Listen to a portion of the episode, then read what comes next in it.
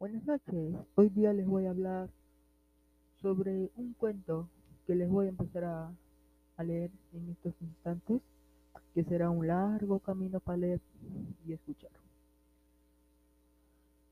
Lunes 17 de octubre.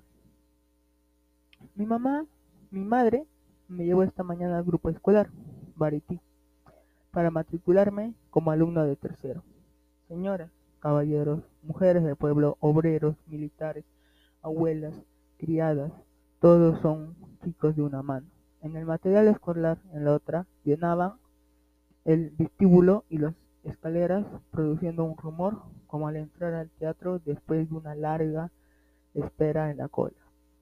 En mi clase eran 54, pero apenas 15 16 habían sido compañeros míos el curso anterior, figurando entre ellos De Rossi, el que siempre obtenía las mejores notas y, acá, y acarapaba el primer premio, pensando en que los bosques y en las montañas por donde me había sola del verano me parecía muy pequeño y triste.